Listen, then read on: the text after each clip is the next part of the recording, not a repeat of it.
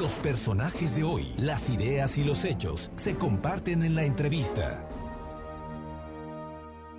Bien, y le agradezco muchísimo al doctor Marcos Rodríguez del Castillo, vocal ejecutivo de la Junta Local del Instituto Nacional Electoral, la autoridad electoral en el Estado em, del próximo domingo, que vamos a una jornada verdaderamente histórica. Doctor Rodríguez del Castillo, muy buenas tardes y muchísimas gracias por tomarnos la llamada.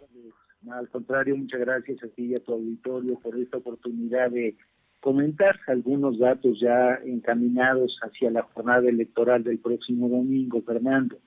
Eh, recordar a las personas que hicieron su trámite para obtener una reposición de su credencial para votar, que mañana, eh, viernes 4 de junio, es el último día que tienen para recogerla. Para recogerla deben acudir al mismo módulo donde hicieron su trámite. Estaremos laborando en nuestro horario habitual, es decir, los módulos que tienen un solo turno trabajarán de 8 de la mañana a 4 de la tarde, los módulos que trabajan doble turno estarán abiertos de 8 de la mañana a 8 de la noche. En relación con la elección del domingo, Fernando, pues anunciarte, anunciarle a tu auditorio que tenemos todo listo, que votar será un acto seguro, que las autoridades electorales hemos diseñado e implementado una serie de protocolos, de actividades que están orientadas a garantizar la salud de las personas que participen en la jornada electoral. Los consejos distritales del INE aprobaron la reubicación de 323 casillas para garantizar que en todas ellas haya espacios que cubran con la sana distancia. Eh, la el ingreso a las casillas electorales estará condicionado a la utilización de cubrebocas, esto es que será obligatorio el uso de cubrebocas en las casillas. Si un eh, ciudadano acudiera sin cubrebocas, nosotros tendremos una dotación de 200 cubrebocas por cada casilla para poder entregarle uno a la persona que no lo lleve. Eh, solo habrá dos electores en la, en la casilla electoral, el ciudadano, si así considera que cuida mejor su salud, puede llevar su propio bolígrafo, su propio marcador. De no ser así, nosotros le entregaríamos uno que estaría previamente sanitizado. Las mamparas donde tradicionalmente se vota en esta elección no tendrán cortinillas para evitar un punto de contacto de los ciudadanos. Eh, habrá una política de cero contacto físico entre los funcionarios de casilla y los electores, de tal forma que el ciudadano únicamente mostrará su credencial para votar, se le entregarán las actas, perdón, las boletas eh, respectivas, acudirá a la mampara, como se le entregará una toalla sanitizante, podrá desinfectar el espacio para para votar la aplicación, Fernando, del líquido indeleble, y esto eh, me parece que es importante remarcarlo, no implica ningún riesgo para la salud. la Escuela Nacional de Ciencias Biológicas del Instituto Politécnico Nacional, que es la institución que creó y produjo este líquido, ha establecido científicamente que por su composición tiene elementos que son antibacteriales, antivirales y que no representan ningún peligro de contagio. Y sin embargo, sí es importante para garantizar que las personas únicamente voten en una casilla electoral, de tal forma que podemos eh, ya estamos entregando los paquetes electorales, estamos casi al 80% de la entrega de paquetes a los funcionarios y funcionarias de mesas directivas de casillas y que, Fernando, pues estamos listos para que los ciudadanos y ciudadanas acudan este domingo a ejercer su derecho al voto. La apertura de las casillas formalmente es a las 8 de la mañana, aunque muchas veces las eh, directivas de las casillas se reúnen minutos antes por todo el ejercicio previo que ya están capacitados para llevar a cabo. Es correcto, a partir de las 7.30 de la mañana se les está pidiendo a los eh, presidentes, secretarios, escrutadores que se presenten a la, a la casilla para poder eh, realizar las labores de armado de las urnas, de las mamparas, y a las 8 de la mañana, en términos ideales, estar dando paso ya al inicio de la votación. En el caso de eh, los representantes de los partidos, de los candidatos, de los observadores, ¿cuál será el lugar que ellos tengan? Eh, habrá un espacio dispuesto para los representantes de partido político en cada una de las 7.800 casillas que vamos a, instalar en el estado de Puebla. Eh, los observadores requerirán de la autorización del presidente de casilla para ingresar a la, a la misma y él tendrá que valorar que no se hagan aglomeraciones en estos en estos espacios, Fernando.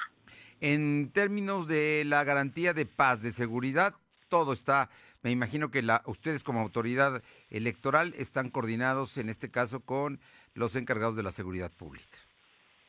Sí, efectivamente, eh, como muy bien lo señalas, al INE no le corresponde garantizar esta parte, nosotros no, no disponemos de seguridad pública, sin embargo sí tenemos una coordinación muy estrecha con todos los órganos del Estado de los tres niveles de gobierno encargados de la seguridad pública, de tal forma que ellos nos han expresado la garantía de que este domingo las poblanas y los poblanos podremos votar en un clima de paz y de tranquilidad.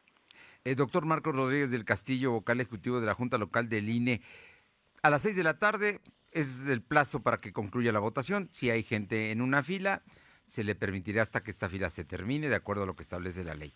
Pero ahí empieza el proceso del cierre, del recuento de los votos. ¿Qué, es lo que continúa y qué es lo que debemos esperar los poblanos eh, el, pues en términos de resultados electorales eh, previos, porque los oficiales definitivos serán hasta el miércoles, pero me imagino que hay un compromiso de tener eh, resultados preliminares. Sí, las casillas eh, abren a las 8 de la mañana y cierran a las 6 de la tarde, salvo dos excepciones. Si todas las personas inscritas en el listado nominal de esa casilla ya votaron, la casilla se puede cerrar antes de las 6 y se puede cerrar después de las 6 de la tarde si a esa hora hay personas todavía eh, formadas esperando su turno para votar. Una vez que la casilla se cierra, los funcionarios de la mesa directiva en presencia de los representantes de los partidos y de los observadores, y en ese momento los hay, eh, realizan el procedimiento de escrutinio y cómputo. Es decir, eh, se hace de manera simultánea el cómputo de la elección local y de la elección federal. Y habrá, eh, Fernando, dos mecanismos que nos permitirán conocer los resultados de manera muy rápida. El programa de resultados electorales preliminares que empezará a fluir a partir de las 8 de la noche y cuyos resultados se irán dando a conocer a la gente en tiempo real. Eh, a medida que se vayan capturando los resultados, la gente podrá tener acceso a ellos a través de Internet. No solo se capturarán los resultados, sino que habrá en el el sistema correspondiente una fotografía de cada una de las actas de las casillas electorales. Por otro lado, se va a realizar un conteo rápido, que es una proyección estadística de los resultados. Hacia las 11 de la noche, el consejero presidente del Instituto Nacional Electoral, el doctor Lorenzo Córdoba, estará dando un mensaje al país y en ese mensaje eh, dará a conocer a partir de los resultados de este ejercicio estadístico que es el conteo rápido, cuál será la integración de la Cámara de Diputados a partir del próximo primero de septiembre. Finalmente, doctor Rodríguez del Castillo, una pregunta. las boletas electorales son tres, en el caso de Puebla, dos locales, una federal. La que te corresponde es la, el tema de los diputados federales. Pero hay coaliciones y, hay candidatos que van por más de un partido. ¿Cómo votar? ¿Cómo le recomiendas a la gente para que no se haga bolas en términos? Porque además el voto es solo uno por persona. Es correcto, Fernando. Mira, yo creo que la manera más fácil de votar es únicamente tachar el emblema de un solo partido eh, del candidato de nuestra preferencia. Sin embargo, como bien señalas, hay partidos que van coaligados, por lo cual el ciudadano puede eh, votar eh, en la boleta por dos o más emblemas de un partido político que proponga, que postule la misma candidatura. Eh, aunque se tache dos o más emblemas, solamente cuenta como un voto, hay un principio universal que establece que hay un voto por cada ciudadano, el voto es unipersonal de tal forma que aunque el ciudadano tache más de un emblema, aunque los partidos vayan coaligados, el voto cuenta únicamente por uno, es decir, una cabeza, un voto. Para que no haya dudas, hay que hacerla fácil, hay que votar, sin duda, si quiere hacerlo por la coalición o por lo puede hacer, pero si vota por uno, vale uno el voto más allá de los cruces que se hagan. Es correcto, el voto se anula si, por ejemplo, se tachan los emblemas de todos los partidos, si no se tacha ningún emblema en ningún partido o si se tachan los emblemas de dos o más partidos que no vayan coaligados. Eso es, lo más, eso es lo más importante. Si yo voy con una coalición de dos, no puedo tachar tres. Si voy con una coalición de tres, no puedo tachar más que esos tres. Sí, exacto. O no puedes este, eh, mezclar eh, nombres de candidatos pretendiendo que ese voto sea válido. Simple y sencillamente vota por uno y si no, se anula el voto. Doctor pues Rodríguez, sí, la algo forma más... sencilla de hacerlo. Doctor Rodríguez del Castillo, no sé si hay algo más que agregar. Pues nada, muchísimas gracias por esta oportunidad, Fernando, y eh, remarcar esta invitación que estamos haciendo a todos los ciudadanos para que el domingo acudan a votar el doctor Marcos Rodríguez del Castillo, vocal ejecutivo de la Junta Local del INE. Muchísimas gracias, éxito y buena jornada el próximo domingo. Gracias, Fernando. Muy buena tarde. Buena tarde.